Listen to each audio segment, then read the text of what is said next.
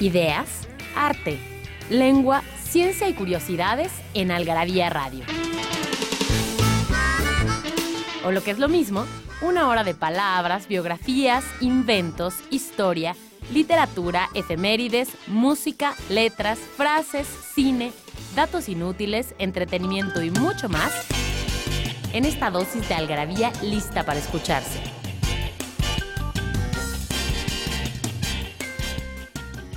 Algarabía Radio. Primero, el principio. Inquipit.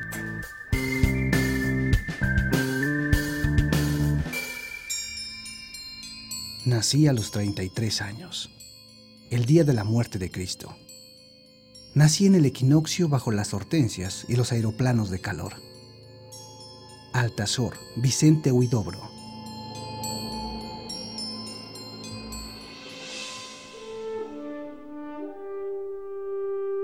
Hola, hola, muy buenas noches. Eh, bienvenidos al Gravía Radio.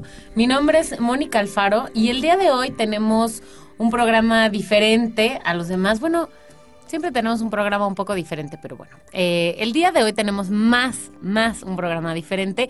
Lo que no cambia es que Daniel del Moral está en los controles de esta cabina. Eh, está Carlos Bautista con nosotros, el director editorial de Algarabía.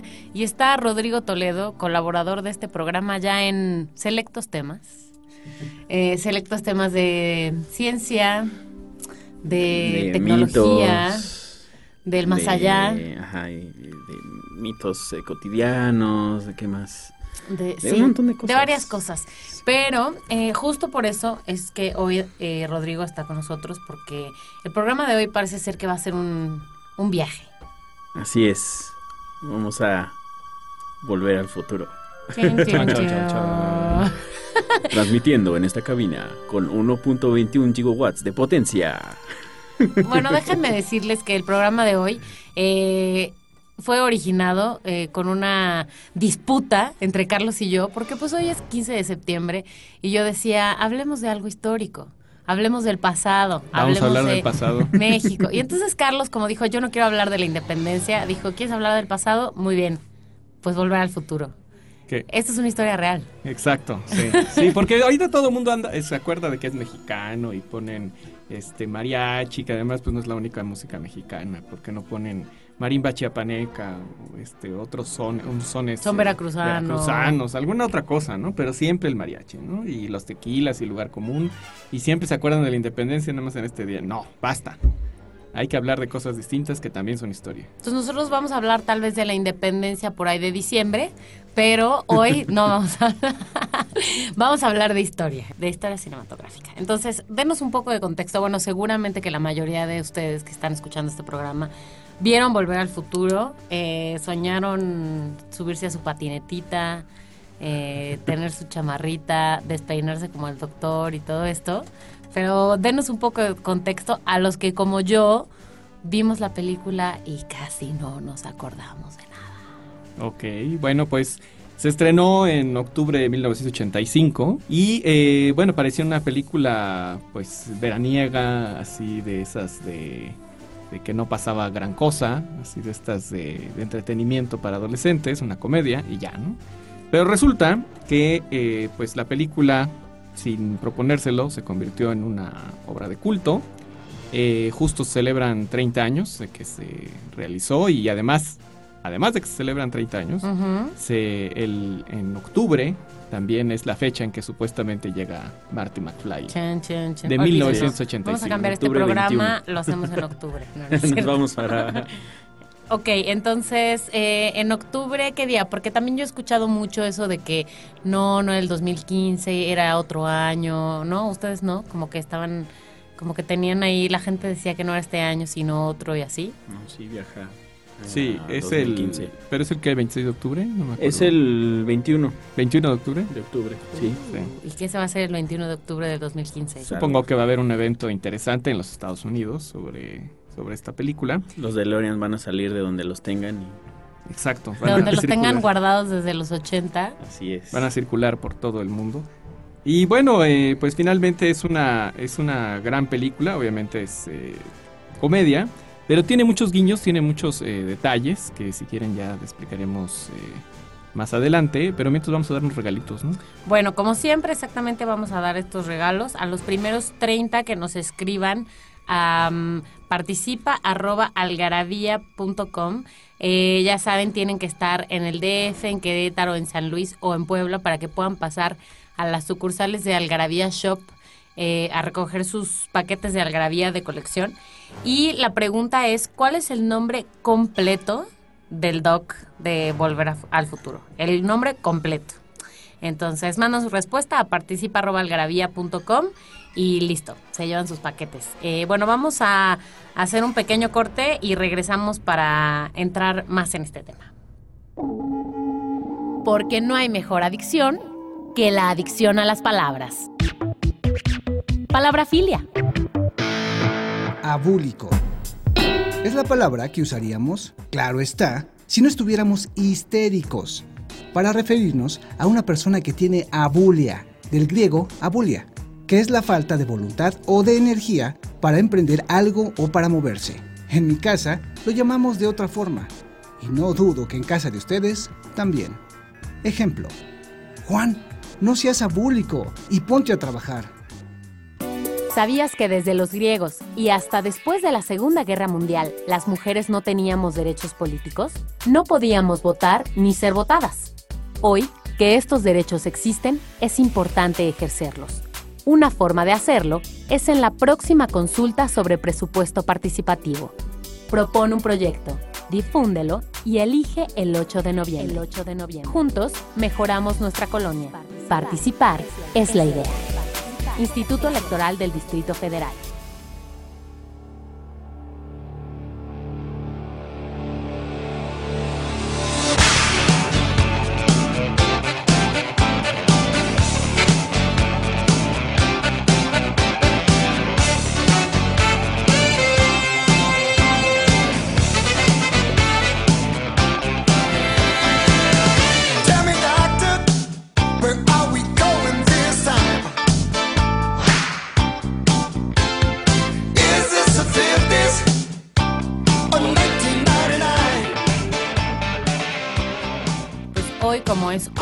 Estaremos escuchando el soundtrack de esta película a lo largo del programa.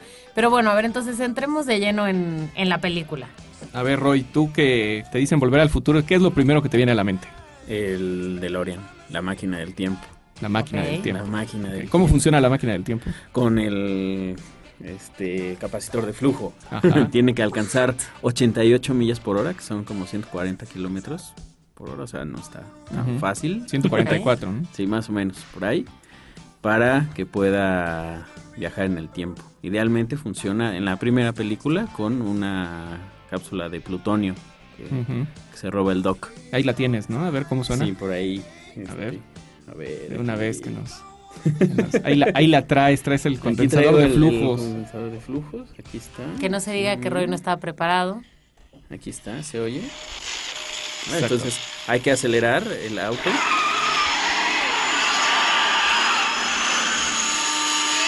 Y ya llegando a los 88 kilómetros por hora.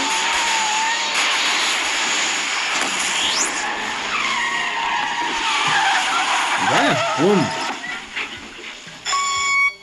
Ya nos quedamos en Plutón.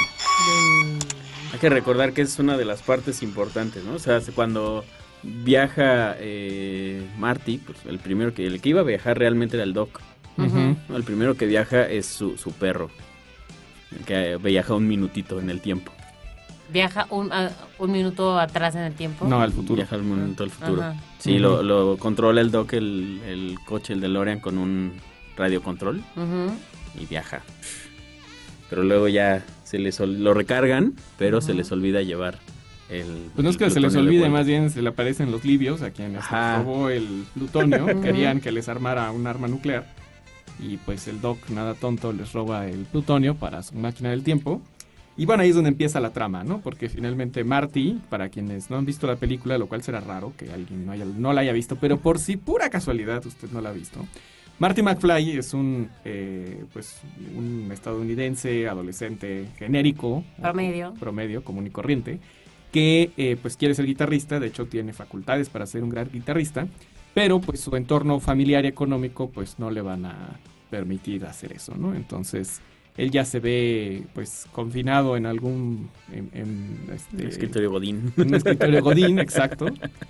Y eh, pues eh, finalmente ocurre esta, este, este cambio en su vida, que es viajar en el tiempo, pero pues viaja y la caga, ¿no? O sea, lo que hace es este, evitar que se conozcan sus papás y pone en riesgo eh, la existencia de su familia y de él mismo. De él mismo. Y pues solo tiene una oportunidad, no vamos a spoilear, aunque ya todos hayan visto la película. Para, eh, uno, eh, que, su madre se aleje de él, porque además para colmo la mamá se enamora de su propio hijo, lo cual después hablaremos a detalle, que fue todo un tema en aquellos años. Y pues también este, volver al futuro, ¿no? De ahí el título de la película.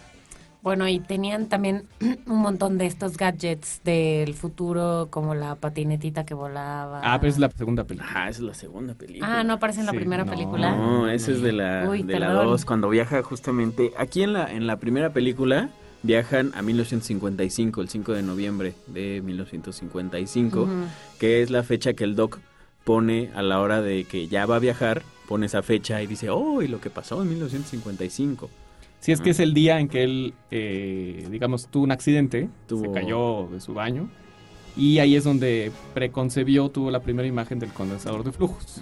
Que eso sí, es lo, que- lo dibujó en una hojita de papel ahí. Ok, ¿cuál ve. es la idea de este doctor? O sea, ¿quién es este doctor? ¿O qué es un científico? Pues un científico que al medio parecer loco, medio lo tiran de loco y nadie le hace Pues caso. es el clásico cliché del científico loco, sí, o sea, es un Por eso tipo... tiene pelo de Einstein. Ah, Exacto, es el cliché del, del clásico este, Sí, físico inventor, pero eh, pues tiene mucha lana, por eso se puede dedicar a sus, a sus eh, inventos. Sí, aunque dice que gastó toda la fortuna de su familia, 30 años y toda la fortuna de su familia para. Para construir la máquina del tiempo. Ok. Pero Y- pues, lo iba a hacer con estilo, ¿ah? Sí, sí, sí, claro, con un DeLorean, ¿no? Bueno, ya, ya entrando en detalles, vamos a explicar por qué un DeLorean. Resulta que la película se hizo con muy poco dinero, se- el presupuesto eran de 19 millones de dólares, y eh, pues la productora necesitaba usar, primero, en origen, vamos a, ahora sí que vamos al origen, en el guion original, eh, se viajaba en el tiempo dentro de un refrigerador. Ok. Y eh, la opción para, digo, estaba muy idiota, pues es una, es una comedia. Eh, eh, la opción era eh, viajar por medio de una explosión nuclear. Ujú, Tienes que llevar el refri a um, donde hubiera una a donde hubiera una explosión nuclear, entonces eso hacía que viajara en el tiempo, ¿no? ok. Pero, eh, pues los guionistas, ya una vez que estuvieron trabajando con, con el argumento, se dieron cuenta que eh, si los niños eh, les gustaba la película, pues iba a haber una oleada de niños encerrados en, En sus en sus refrigeradores. entonces cambiaron el, el argumento. Bien pensado. Pensaron mejor en un auto, pero como tenían muy poco varo, tenían que comprar los derechos de imagen de una, de una compañía de automóviles que estuviera prácticamente en quiebra. Entonces el DeLorean Estaba en quiebra. estaba en quiebra, ya había sido un carro fallido, o sea, era un carro muy caro y además no, no funcionó. No, la empresa, de hecho, este, pues no, no jaló. Sí, el año, hizo justo el año anterior había ya, ya declarado en quiebra y ya estaban vendiendo los carros casi como, pues, ahora- Pues sí, de remate. Pues de saca- remate porque ya no había refacciones, ya no había garantía de que siguiera. Entonces eh, hablaron con el productor, le compraron los derechos por nada y además él estuvo agradecido de que usaran su carro como, Sí. como un emblema de la película, ¿no? Y sobre todo eligieron el DeLorean porque como las puertas abren hacia arriba, o sea, el chiste era mostrar que en la película un carro del presente pareciera una nave espacial, ¿no? En, en otro, en otra época. ¿no? Sí, aparte la carrocería pues, es de acero inoxidable, así es de fábrica, entonces y no se podía pintar. Ok. Entonces parece más como una como una nave espacial y justo como dice Carlos las puertas estas que abren como de gaviota. Y se ve en la escena cuando Marty llega por primera vez ahí a 1955 como la sorpresa de las personas de donde estrella la nave y abre así la puerta. Además trae el traje de anti- radiación. antirradiación y pues creen que es un marciano, ¿no? Bueno, y obviamente después de esa película la marca ¿Qué? cambió. No, ya No, estaba ya. en quiebra. Sí, ya estaba en quiebra, ya ni siquiera con la exposición que tuvo en la película le ayudó No, a... nada la salvó. No, no, DeLorean ya. Por Chale, eso son- también por eso sí. conseguir un DeLorean es muy difícil. Es caro. Sí, Bueno, si te va bien, lo puedes conseguir por 20 mil dólares, ya muy usado. 20 mil Sí, dólares. no, nada- no, nada no los traigo Son en más la de cartera. 300 mil pesos, Sí, pero bien, no en buenas condiciones, arriba de 50 mil dólares. Así, cuidadito. Y hay muy hay poquitos. Uno pensaría que en algún momento hubiera repuntado después de eso, ¿no? Pues no, No, porque ya Porque estaba para en este quiebra año, antes de- para el 2015. No, Bueno. no, no. Ok, vamos a hacer una breve pausa y regresamos para seguir hablando de Volver al Futuro.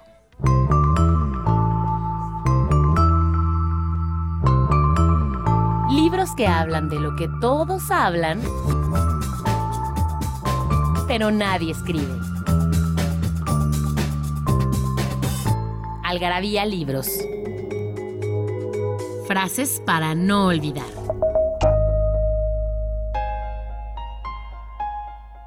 Ella se enamoró como se enamoran siempre las mujeres inteligentes. Como una idiota. Ángeles Mastreta.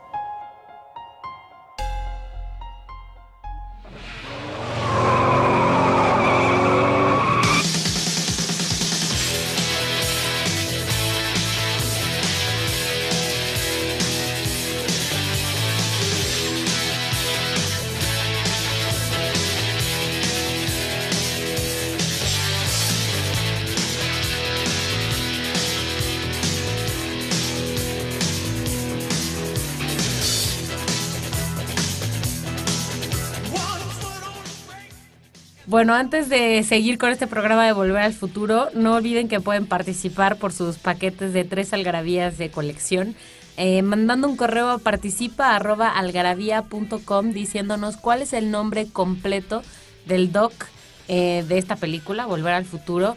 Y acuérdense que tienen que ir por sus premios a las sucursales de Algarabía Shop que están en la Ciudad de México, en Puebla, en Querétaro y en San Luis Potosí. O bueno, si están en alguna ciudad cercana y piensan darse una vuelta, por supuesto que pueden participar también.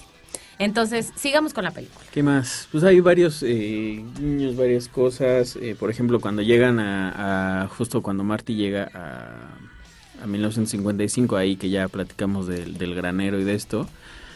eh, uno es que el, el granjero, el dueño de la de la granja se llama, se apellida Sherman, digo Peabody, perdón, y tiene un hijo que se llama Sherman y es un guiño a una serie, eh, a una caricatura que es este eh, Peabody Sherman, que ellos también viajan en el tiempo. Mm, sí, pero ellos cómo viajan en el tiempo. Es este, no me acuerdo No cómo me viajan en el tiempo. Es- Sí, ahorita apenas salió justo una película, bueno, ya tiene un rato, un- algunos años, uno, uno o dos años, de Peabody y Sherman y ellos viajan como en una bola, una esfera, es una Mm. máquina del tiempo. Ok. Pero pues es un guiño como a esa a esa caricatura, a otros viajeros en el en el tiempo y pues qué más. Por ejemplo, ahora que, que lo estaba viendo eh, cuando Marty eh, llegan los terroristas estos libios, le disparan al Doc y él trata de escapar en el DeLorean. Cuando se mete, activa el circuito del tiempo por accidente, o sea, realmente él no quería viajar Ok, en el solo tiempo. quería escapar. Él solo quería escapar. Se mete y con el brazo a la hora de como de agarrar la palanca de velocidades activa los circuitos del tiempo. Que el doc ya le había explicado cómo, pero él no lo hace intencional. O sea, él se mete, activa los circuitos con el brazo y cuando saca uno de estos terroristas una bazooka, se las tiene que acelerar para para irse, ¿no? Para. Sí, para para escapar. escapar, sí. Y pues es cuando alcanza la velocidad necesaria para viajar en el tiempo y es que viaja. Por ejemplo, ahí hay un, un guiño que yo creo que muy poca gente se ha dado cuenta. El mall donde se encuentra supuestamente se llamaba Dos Pinos. Ajá. Y entonces cuando viaja al pasado, este, en la granja, él derriba uno de esos pinos con, con este, Con eran pinitos chiquitos, sí. Sí. Lo, lo, de- lo derriba. Entonces cuando regresa a 1985, el mall se llama Un Pino. No. Ajá. Sí, el pino el Lone- Lone Pine. Se llama Twin Pines. Ajá. Ajá. Y este, Pinos gemelos Pine. y luego ya es como pino solitario. ¿no? Ah, Entonces. Bueno, por eso lo de que uno puede alterar el futuro o el pasado y es muy peligroso viajar en Sí. el tiempo. Ya eh, llegando a la película, digo, eh, hay varios detalles curiosos. Por ejemplo, eh, Michael J. Fox no era el con quien empezaron a grabar. Sino, ah, ¿no? ¿Quién era? Era Eric Sto- Stoltz, que ustedes seguro lo ubiquen como el dealer que vende la heroína en Pulp Fiction. El, el Ok. rojo este. Ajá. Y eh, pues con él empezaron a grabar, eh, más o menos unas, eh, creo que cuatro semanas. Ujú. Y eh, pues al final no simpatizó con el director Robert Zemeckis y también uno de los escritores. Y Zemeckis argumentó que pues le faltaba gracia, ¿no? Que no tenía no tenía el espíritu, ¿no? Pero en realidad es que nunca se llevaron bien y hasta llegaron a tener, hubo conflictos con él, eh, personalmente con otros actores, ¿no? Por ejemplo, el actor, este, eh, creo que se llama eh, Tom Shepard, creo, el, el que hace a Bill, el que interpreta a Bill. Ujú. Él eh, tuvo eh, varios, eh, varios problemas con él y de hecho quería que llegaran pronto a la, a la escena donde él golpea a Marty en el carro Para poder hacerlo para, de verdad. para poder este, desquitarse, porque en la escena de la, can- del- de la cafetería, este, este Eric Stoltz sí golpea de verdad a, a- a este actor, ¿no? A Bill. Oye, ¿y en algún momento han, bueno, liberado... Thomas Wilson, perdón. Thomas Wilson se llama, se llama él, el actor que hace Bill, ¿sí? Ah, ¿Alguna vez ah, has visto tú o han liberado algunas de esas escenas que sí grabaron con él? Sí, de hecho vienen en un especial del Blu-ray, vienen poquitas, vienen algunas, nada más como... Que estoy intuyendo que tú tienes. Pues por supuesto, claro, por supuesto. Sí, en las ediciones especiales vienen algunas nada más como forma de documental, o sea, no vienen las escenas completas. Y eh, lo interesante es que la película tuvo muchos cambios eh, desde, desde origen, ¿no? Por ejemplo, tuvo 40 borradores antes de que fuera aceptada para Sí, producción. no, nadie la aceptaba también. Por Ah, ¿no? ejemplo, ¿Por Disney qué? la rechazó porque decían que cómo iban a contar la historia de un tipo que este cuya ma- que, se- que su madre se enamora de él. Ajá, que era muy fuerte, Ah, muy ok. fuerte. no, entonces eso no este, podía existir bajo el sello casi de al Disney. incesto, en, eh, según Disney. Y bueno, había muchos, muchos detalles, ¿no? Este, por ejemplo, Roy, ¿de cuáles te acuerdas? Cuando empezaron a grabar las escenas, ven la diferencia que hay de altura entre el Doc y Marty.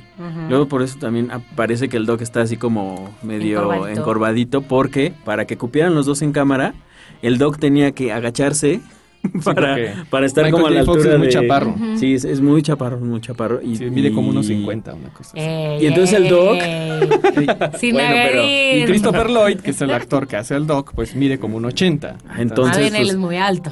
Ese- También tenía que hacer trucos de cámara, como pues los eh, planos y así, o sea, Sí, el Doc muy abajo. lejos, ajá. Del lado de Marty, desde abajo, para que salieran los para que dos. salieran los dos juntos. Entonces eh, tenía que haber eh, muchos eh, trucos de ahí cámara, ¿no? El, el Doc se tenía que agachar. ¿Se acuerdan también del de este Ralph Macchio, el que hizo Karate Kid? Ajá. Bueno, pues él también fue uno de los eh, que bueno. estaban planeados para, bueno para no hacer el papel de, de Marty. Hubiera sido una porquería la Y él- y él no aceptó. Pero él no aceptó, ¿no? Porque pues como que no le latió hacer una película acerca de un chavo, un coche y cosas de plutonio. Y después dijo, qué idiota soy. No, qué bueno, porque es uno, Qué creo que es uno de los peores actores del siglo, sí es nefasto. Sí, y, y Michael J. Fox siempre fue como la primera opción para hacer Marty, pero, o sea, no estaba disponible, te- estaba grabando otro otro programa. la serie de Ajá, Family de Ties. Family Ties. Y eh, el asunto es que pues no no checaban los, los horarios, pero No- al final que- no cuadraban sus agendas. No, al final eh, en la producción de, de Family Ties le dieron chance, pero él tenía que hacer, o sea, todas sus grabaciones no podía faltar a ningún capítulo, entonces las escenas de Volver al Futuro, él, o sea, estaba en el set de Family Ties y se iba a grabar la, la película, entonces el horario de grabación de Volver al Futuro era en de La 6 de la tarde a 6 de la mañana, eran en la noche y los las escenas de día las grababan en fin de semana. Entonces, pues ha de haber sido un- unos eh, meses algo pesados Muy para... complicados. De hecho, fueron solo nueve semanas que se grabó la. Ahora sí que nueve semanas y media. Ajá. En, ese, en, en serio, en serio, en ese lapso la grabaron la película. Y por eso la mayoría de las escenas de Volver al Futuro ocurren de noche. Si se dan cuenta, son pocas las escenas de día.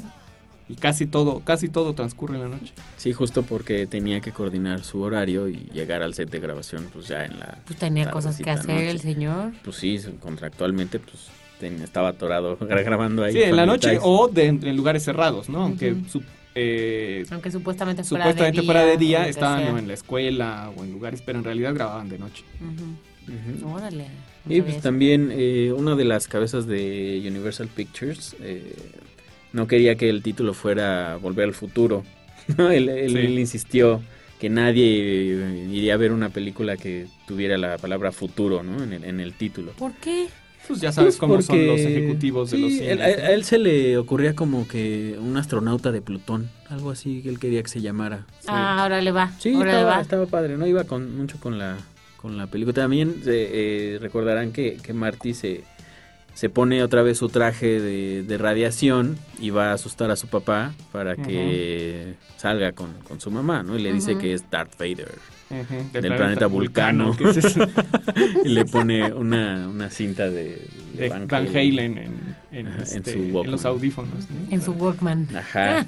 Pero entonces acá el, también el, el- la persona esta de, de Universal dijo que, que en lugar de decir que era Darth Vader, que dijera soy un astronauta de Plutón. Pues no. Y, y Robert Zemeckis eh, le dijo gracias por, por- como por las bromas, ¿no? O sea, por- Ujú. Pero no. No, gracias. eso no va a pasar. No, gracias. No, Tiene no, que no, ser no. este chiste, sino que... Sí.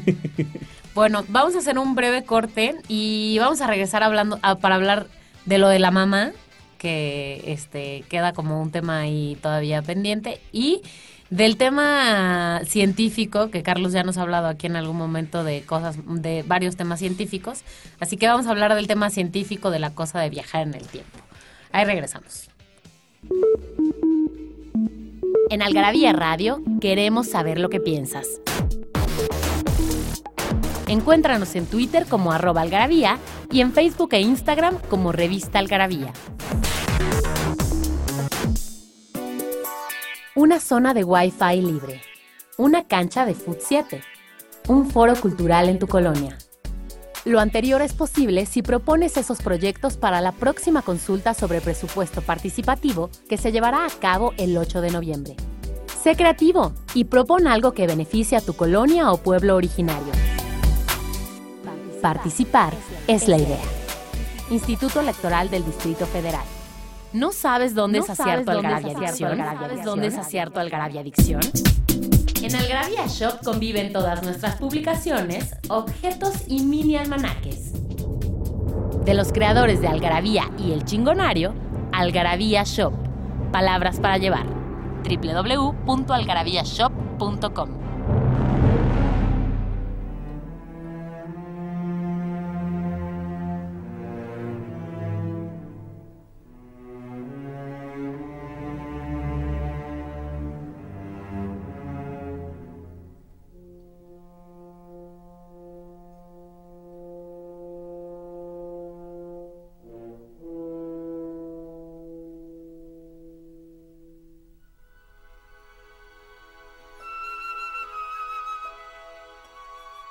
Bueno, ya estamos aquí de regreso, entonces hablando de volver al futuro y Marty McFly y por lo visto su posible relación hipotética, incestuosa con su propia madre. Bueno, ¿Qué de, pasa con esto? bueno, de entrada, pues la historia la matizaron mucho, mucho, mucho. Lo, lo único que pasa, bueno, sin spoilear, pero es que pues, la mamá la acosa a Marty, ¿no? O sea, una vez que lo conoce, pues literal se lo quiere coger. ¿no? O Sí. sea, nada de que es un noviecito, nada. Es la O verdad, sea- así pasa. Y además, lo chistoso es que algo, algo que plantea la, la película es que eh, los papás siempre se olvidan de que ellos también fueron jóvenes. ¿no? Entonces, cuando Marty está en 1985, pues los papás son demasiado recatados y demasiado este, pues aburridos, por decirlo así, este, predecibles y siempre le están diciendo que no debe hacer tal cosa, que no debe hacer tal otra. Sí, más con su novia, ¿no? O sea, Marty tiene a- Ujú. a, su novia y la mamá le dice, no, pero ¿cómo una chica? O sea, sí empieza a persinar y todo eso cuando, bueno, pues ella... Sí, cuando la mamá, cuando eh, eh, eh, tenía su edad, inclusive era más joven, pues se andaba tirando a medio mundo, ¿no? O sea, Pues por eso lo decía, por la sabiduría, la experiencia, no sé.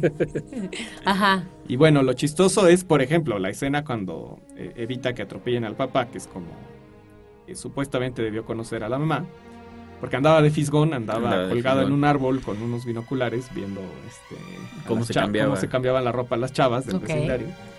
Este, resulta que se cae el papá del árbol y entonces eh, lo iba a atropellar el- el, Su suegro. el su suegro, exacto. Y entonces Marty lo, lo avienta y entonces lo, lo atropellan a él, ¿no? Entonces hay una escena muy cagada que se repite en las tres películas, en varias veces, en las que él despierta este, en la noche y dice, mamá, sí, hijo, ¿qué pasó? No, pues es que tuve una pesadilla. ¿Qué pasó? No, pues es que soñé que viajaba en el tiempo. Ay, no te preocupes, estamos a salvo aquí en 1955. Ok.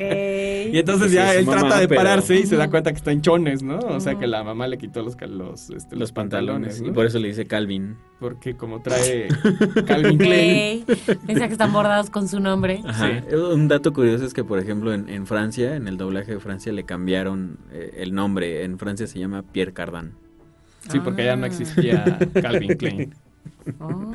O sea, aquí le hubieran puesto al señor Trueno, ¿no? Sí. Ta- Tal vez. ¿no? O Rimbros, ¿no? El señor Rimbros, ¿no? O Trueno. Eran las únicas dos que había en Sí, esa sí, época. No había Alfani, no había No, no, no, nada. no, no. La sí. Rimbros. Sí, el señor Rimbros. Y entonces, ¿qué pasa? Él rechaza a la mamá. Sí. Una No, y otra obvio, vez. obvio, ¿no? Una y otra vez. Sí, pero Sí. la mamá ahí ya está duro y dale. Sí, hasta que en alguna escena logra besarlo y entonces ella queda horrorizada y dice, siento que acabo de besar a mi hermano. ¿no? Sí, como dice, Ah. hay algo mal. Acabo, parece que besé a mi Esto no hermano. funcionó. No, pues Menos sí, mal. sí. eh, se le avienta y lo besa, eh, pero pues ella justo se hace para atrás y pone cara de susto y dice que siente como si hubiera besado a su hermano. Bueno, que todo el tiempo, llegando al segundo tema que mencionaste, todo el tiempo el, el Doc Brown le dice a Marty que no interfiere, que interfiera lo, que inter- inter- eh, intervenga lo menos posible con la gente, que no hable, que no, se meta, que no haga nada. Que solo vea. Porque podría, o sea, esos pequeños cambios, como en el efecto el- mariposa, así, o sea, que algo mínimo, o sea, no se muevas una cosa de lugar, ya, so- ya eso podría ser un cambio enorme en el futuro, ¿no? Que eh, de hecho el primer planteamiento de esa idea, aunque viene de principios físicos, viene de un famoso cuento de eh, Bradbury, que es el gran maestro de la ciencia ficción, que tiene un cuento llamado el, eh, eh, el, el sonido de un rayo. Bueno, no, no sé bien cómo, cómo se traduce. Y, y bueno, es, habla precisamente de unos cazadores de, que van a la época de los dinosaurios y que pues rentan ese servicio, ¿no? Como irte al pasado y que vayas de safari por un dinosaurio, ¿no? Entonces, eh, pero son muy explícitos, ¿no? Tienes que pisar aquí, no tienes que salirte de este, de este espacio, etc. Y vas a matar a este dinosaurio y ya. Y nada, acabamos eso y nos regresamos al, al presente. El ruido de un trueno. El ruido de un trueno. Sí, el- es, sí es como el... Bueno, tiene varias traducciones. Total, que en una de tantas veces que van y vienen con este safari, alguien este, no se da cuenta y pisa un insecto. Y por pisar ese insecto, cuando regresan al, al presente, resulta que todo está... Sí, Ya es, es otro como- mundo, ¿no? Ya está completamente Hay un todo guiño de eso. ¿no? Con- En Los Simpson, Ah, cuando sí. Homero viaja y que pisa un insecto o se cae sobre algo. y- Ah, sí, claro, pero él viaja en el tiempo porque trata de reparar su, Sí, sí, su sí. tostadora. Ok, por algo muy parecido. y eh, son de los cuentos de terror de los Simpson Sí. y entonces este llega un- eh, en los posibles futuros o sea en el posible presente llega y su casa está padre y este, Ajá. Eh, pues Marge está, está guapísima y los niños son bien portados y, y, este y se ve que todo está chido así y entonces dice no puede ser todo tan perfecto ¿no? y dice este Marge, este, ¿dónde están las donas? ¿Qué son donas? ¡No! no existen. Olvídelo. No, pero además eso. se va de ahí y empieza a llover y llueven donas. Sí, pues esas son las, las ondas del viaje en el tiempo, que este es también como la paradoja del, del abuelo, ¿no? Ajá, O sea, ¿qué pasa si viajas en el tiempo y matas a tu abuelo? Esa es la paradoja del abuelo. Entonces, si lo matas ya no existes, pero entonces no viajas en el tiempo para matar a tu abuelo. Entonces, es de esas cosas que quedan así como... Sí, ¿Me? como la paradoja de Terminator, ¿no? ¿Cuál es Que la la echaron a perder con la última película. Estaba ¿Quieres tan padre. explicarnos un poco Pues la más? paradoja de Terminator era que, eh, pues supuestamente, un- la hija, perdón, el hijo de una chava, eh, Sarah Connor, Ajá. eh, va a encontrar la manera de vencer a las máquinas en el futuro porque al final cobran conciencia, se apoderan de todo y, eh, y que además de alguna manera en la vida real ha ido sucediendo un poco lo que se previó en, en- en esta película, ¿no? Cuando se hizo Terminator, que un año antes de Volver al Futuro, por cierto, eh, se planteó la idea de que las máquinas iban a ir adquiriendo el poder de todas las cosas, o sea, que todas iban a estar interconectadas de alguna manera. No existía el Internet, o sea, bueno, no existía Como lo conocemos como ahorita. lo conocemos ahorita, que ya todo el mundo está conectado con un gadget o cosas así. Eh, entonces, o dos, entonces o se tenía la idea de que podía ser un virus o algo que, que poblara toda la, toda la intercomunicación de las, de, de las computadoras. Pero poco a poco, o sea, siendo este escenario hipotético, o sea, en, en, en varios este, sentidos sí se ha cumplido lo que ha planteado eh, esta historia de Terminator, ¿no?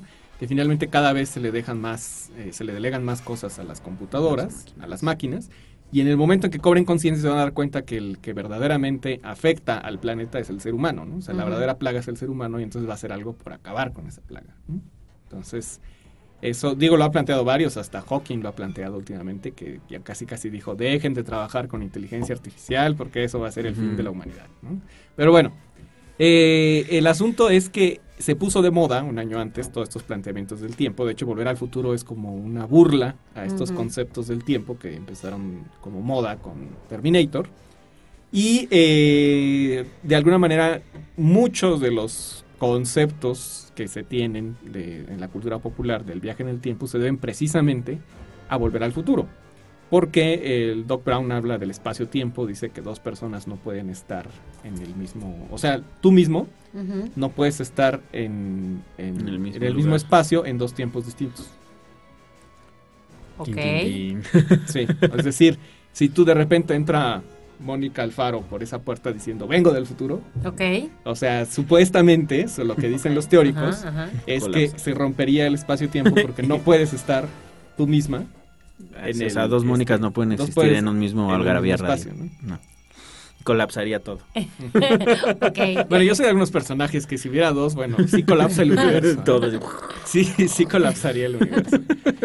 Ok, bueno. Pero bueno, el asunto es que esa idea que no está aprobada, que todo el mundo la da por cierta, por volver al futuro.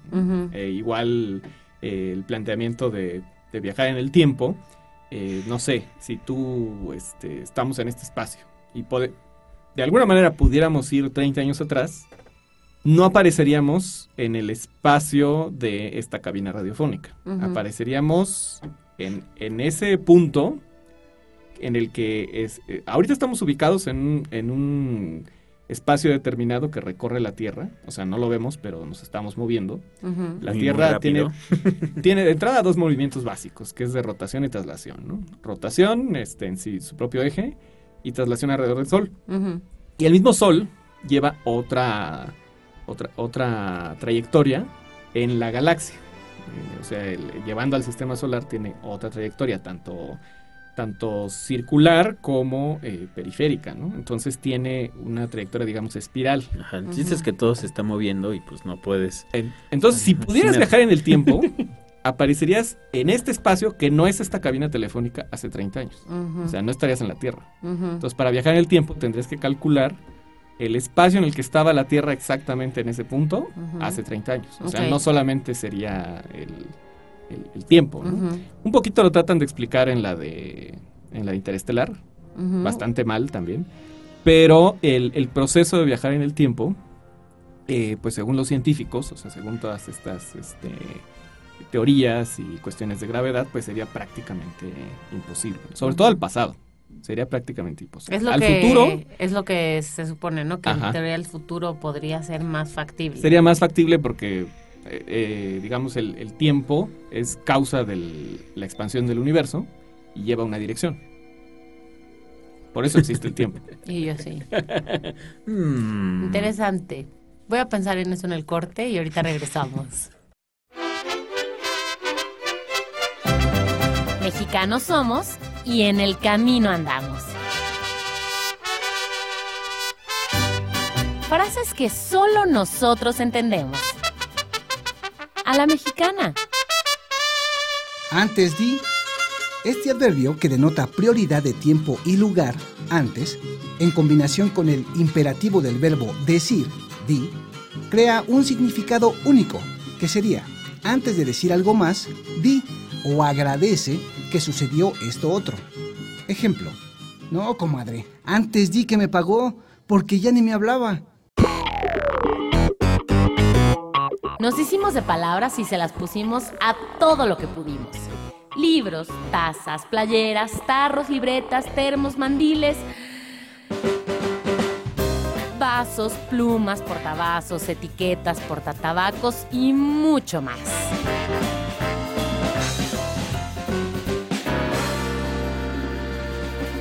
Objetos irresistibles en algarabiashop.com.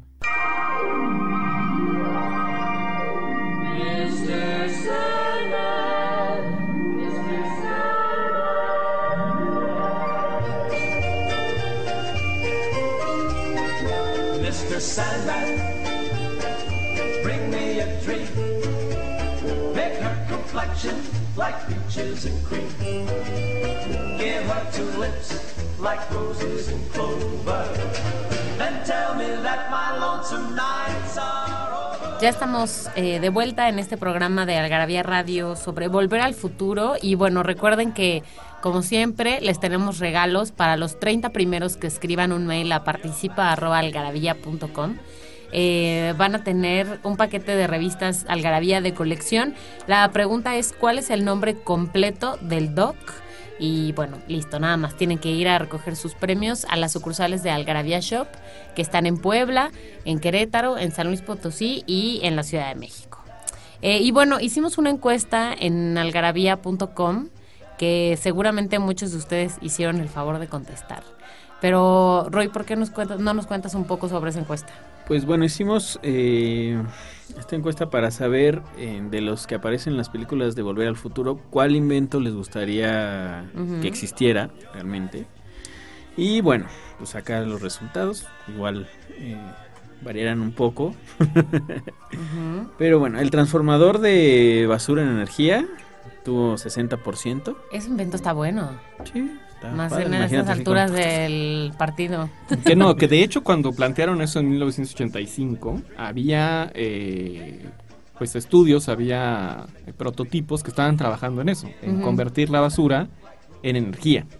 De hecho, son, son cosas que se, que se dejaron, pues digamos, eh, abandonadas en toda la investigación científica.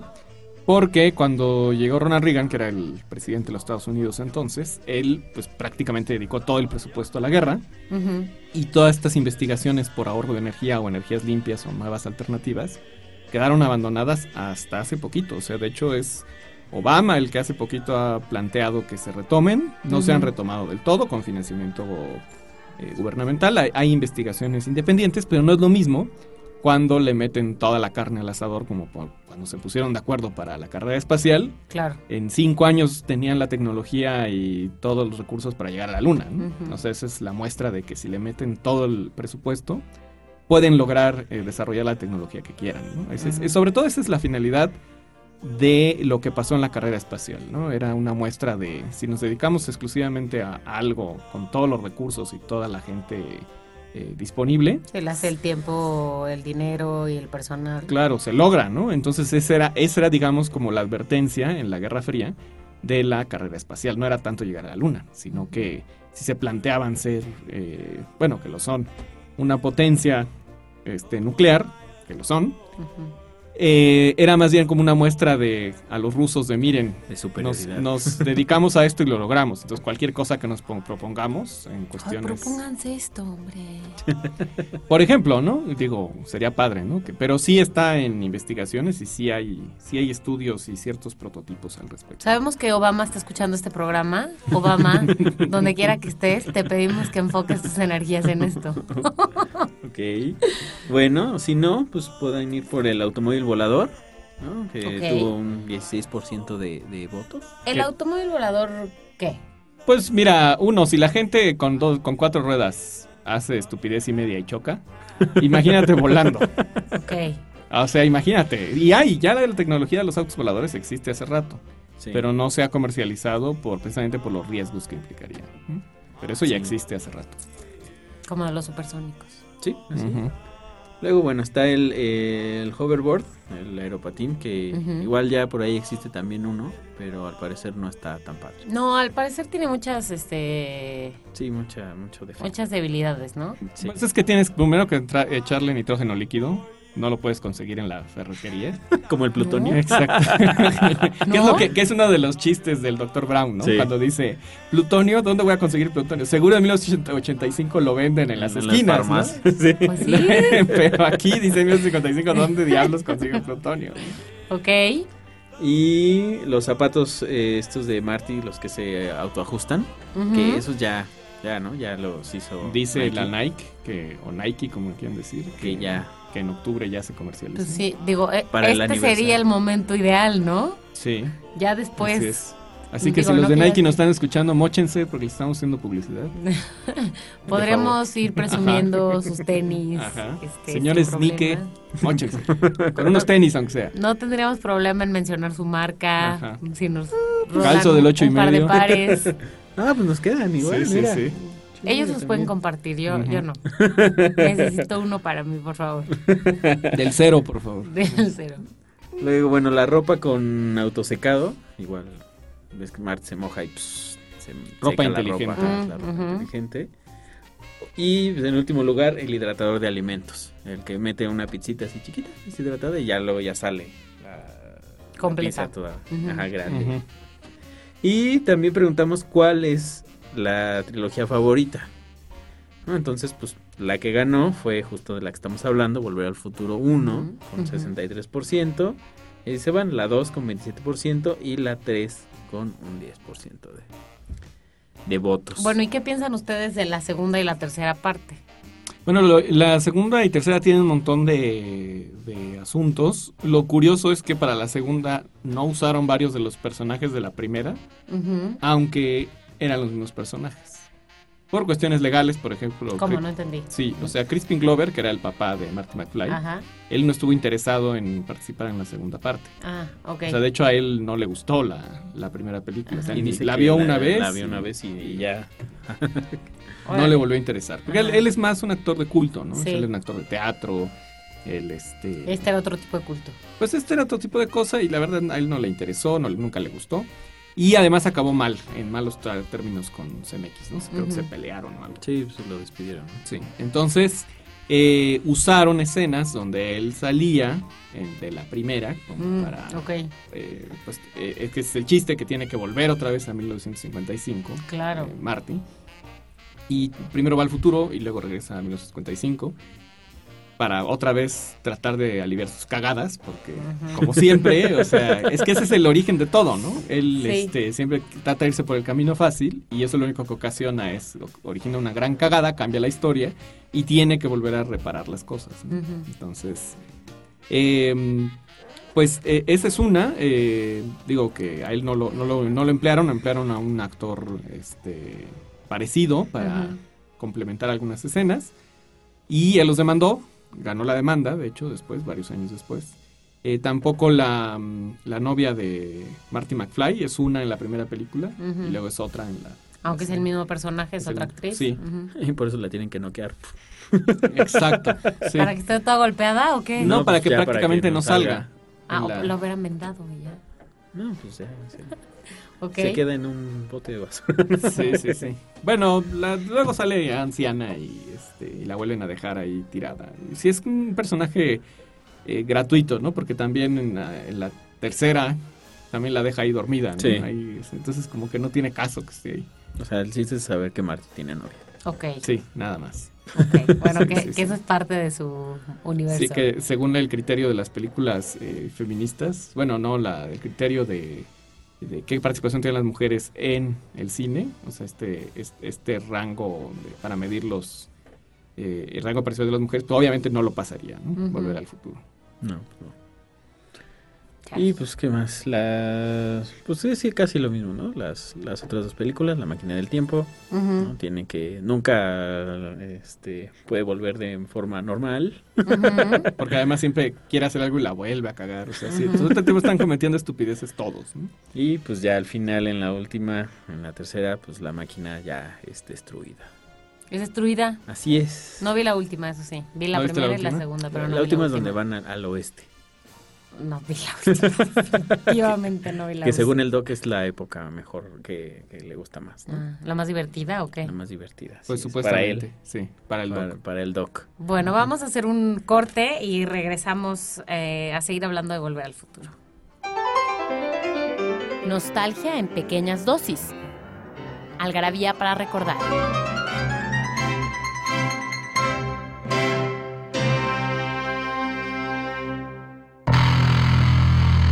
En septiembre de 1991, la banda Red Hot Chili Peppers lanza el disco que consolidó su fama, cuyas canciones hablan de las relaciones amorosas fallidas, la adicción a las drogas, entre otros temas. El 19 de septiembre de 1985 ocurre un terremoto de 8.1 grados en la escala de Richter, en la Ciudad de México. Las pérdidas materiales son millonarias y las víctimas fatales ascienden a 10.000. El 13 de septiembre de 1956, la compañía IBM inventa el disco duro para computadoras. ¿Qué mejorarías en tu colonia? Ejerce tu ciudadanía en la próxima consulta ciudadana sobre presupuesto participativo. Puedes hacerlo de dos maneras, al proponer un proyecto en beneficio de tu colonia o eligiendo tu propuesta favorita este 8 de noviembre.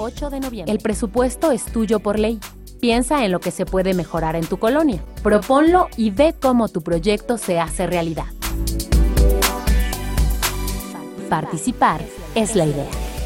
Instituto Electoral del Distrito Federal.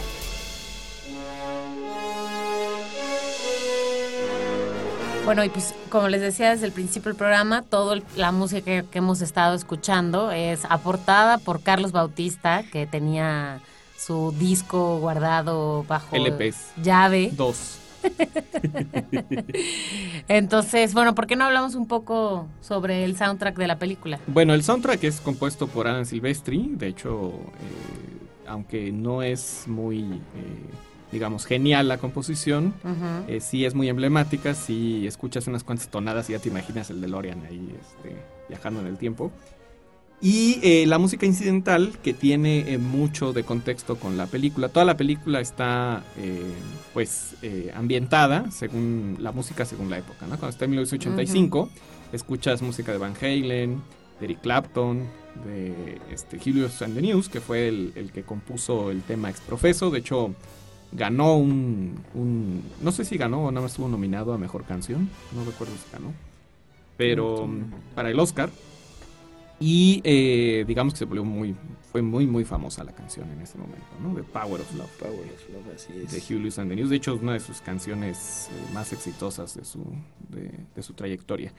Y aparte, eh, la música de 1955, pues además de las canciones que se escuchaban en ese, en ese momento, hay unos guiños bastante curiosos, por ejemplo, cuando Marty lo invitan a tocar eh, en el baile donde este, finalmente El- este, ¿en se enamoran los papás o se conocen los papás para que ya exista su familia. Eh, él eh, pues les dice que, que toquen un, un- un blues este, contrapunteado, de, este, con, con, con ciertas características, y entonces empieza a tocar Johnny B. Good de Chuck Berry.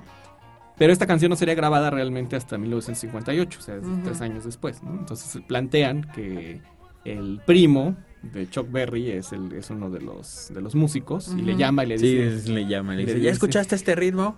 Le dice Chuck, le dice, le dice, ¿cómo quién habla? Habla tu primo Marvin Berry, si escucha esto, ¿no? Y entonces Y se lo este, pone ahí. se lo pone, ¿no? Pero obviamente el, el guiño es este es una burla a, a este esta queja constante de que pues el rock es de origen negro, o sea, Ujú. viene del- de las raíces del blues. Y eh, pues una de las cagadas de Marty McFly es casi como dar, a- adelantar el, el que ocurriera. Es, es esta paradoja, ¿no? Lo que decías del abuelo, ¿no? La paradoja del Sí. abuelo. O sea, ocurre ahí esta paradoja, ¿no? Si Marty McFly no viaja al pasado, tal No vez no, ha existido el rock, pero, pero entonces, si no surgió por sí solo, ¿cómo lo hubiera conocido él, no? Entonces Ajá. eran estas cosas como que son absurdas, ¿no? Pero está lleno de, de esos guiños, ¿no? Por ejemplo, eh, realmente quienes tocan en, en esta versión, el guitarrista es Eddie Van Halen, es el que realmente toca en esta, esta grabación. Michael J. Fox solo hace la mímica. Y eh, pues ahí tiene guiños a todo, ¿no? Por ejemplo, cuando patea el amplificador es un guiño a los Who. Cuando este Cuando va saltando en un pie. ese es de Chuck Berry, obviamente ese es Ujú. como bailaba Chuck Berry, como tocaba Chuck Berry. Y cuando se, se, este, se sienta con la guitarra a hacer se este, pone de rodillas. y payasada, hace el, el riff. es, es precisamente imitando a Jimi Hendrix, ¿no? Entonces es como un guiño a todas las, como los emblemas del, del rock en la historia de los Estados Unidos, ¿no? Así es. Y bueno, pues ya como dato final. Ven que en la primera dice continuará al final. Pues eso fue también es, es una broma. Se supone que no había como planes de una secuela. ¿Cómo? ¿Y entonces dónde estaba la broma? Pues en eso, en que continuará, pues era Ajá. como la broma final. Ah, Así, pero "Oh, no iba a continuar". Pero no, No. ¿Por qué no iba a continuar? Pero luego vieron que había mucho dinero de por medio y dijeron, bueno, mejor sí continuará. Ok. Sí, así. Y también, eh, pues los, los propietarios de los derechos de la película siguen siendo este Robert Zemeckis y Bob Gale, que es eh, el escritor. Y pues ellos han dicho que no va a haber remakes mientras ellos vivan, no van a dejar que... Sí, no van a, que no van a cometer el error de George Lucas, ¿no? De querer, quererla hacer mejor y en realidad hacer una cagada. Sí. Ajá. Así, entonces no esperen que haya que exista un remake de, de Volver al Futuro. Bueno. De hecho, por ahí hay un este un uno de April's Fool que se llama Fast to the Future Ok. y sale Vin Diesel. ¿Ah, sí? No, no, no. Sí, ahí- ahí Es una mezcla, ¿no? Entre Fast, Ajá, este, Fast and Furious. Fast to the Future. Pero bueno, mientras ellos vivan. Así es, pues bueno, sí ya. Sí, y al final seguro lo comprará Disney y hará una versión nueva. con- Disney. seguro Sí. contratarán a JJ Abrams Para que hacerla. haga el remake. Una nueva A versión. Damon Lindelof para escribir. Bueno, de hecho, Christopher Lloyd se quedó con ganas de que hicieran más películas. que sí viajaran a quería- Roma, ¿no? Sí, él quería ir a la antigua Roma y hacer así Mm. como... Pero ya iba a ser muy jalado. Entonces dijeron que está bien que era comedia, pero que no. Sí. Entonces a cambio hicieron una serie animada para televisión. Bastante mala, por cierto. Es muy malita. ¿Cuánto- y, o sea, pero fue hace mucho también. Eh, hace como en el 90 creo que fue la Mm, serie. Y no tuvo éxito. Ah, malita. Mi. Sí, no. Mi. Sí, sí. Sí, no. Ok. Bueno, pues estamos llegando al final de este programa. Eh, esperamos que lo hayan disfrutado. Sabemos que muchos de ustedes también son fans como aquí Rodrigo y Carlos de Volver al Futuro y puedo intuir que Daniel también por las caras que estaba haciendo mientras hacíamos este programa. Esperamos que lo hayan disfrutado. Recuerden que si quieren participar en la trivia, eh, tienen que mandar un correo a participa.algarabía.com diciéndonos cuál es el nombre completo del doc y tienen que pasar por sus premios, eh, tres algarabías de colección a alguna de las sucursales de Algarabía Shop, que están en Puebla, en Querétaro, en San Luis Potosí o en la Ciudad de México. Obviamente los ganadores recibirán un correo de parte de nosotros diciendo, ¡uh, ganaste! Puedes ir por tus revistas a partir de tal día. Eh, bueno, pues nada, eso es todo por hoy. Eh, no dejen de escucharnos en los próximos programas. Esperamos que hayan disfrutado este programa histórico para viajar al pasado. Pues nosotros nos vamos.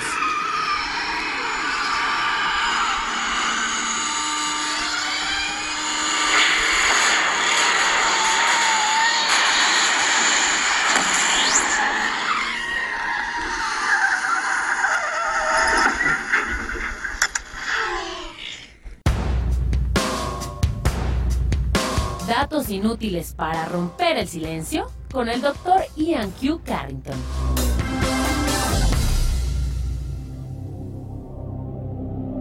Entre los diversos tesoros hallados en la tumba del faraón Tutankamón había varios frascos de crema contra las espinillas.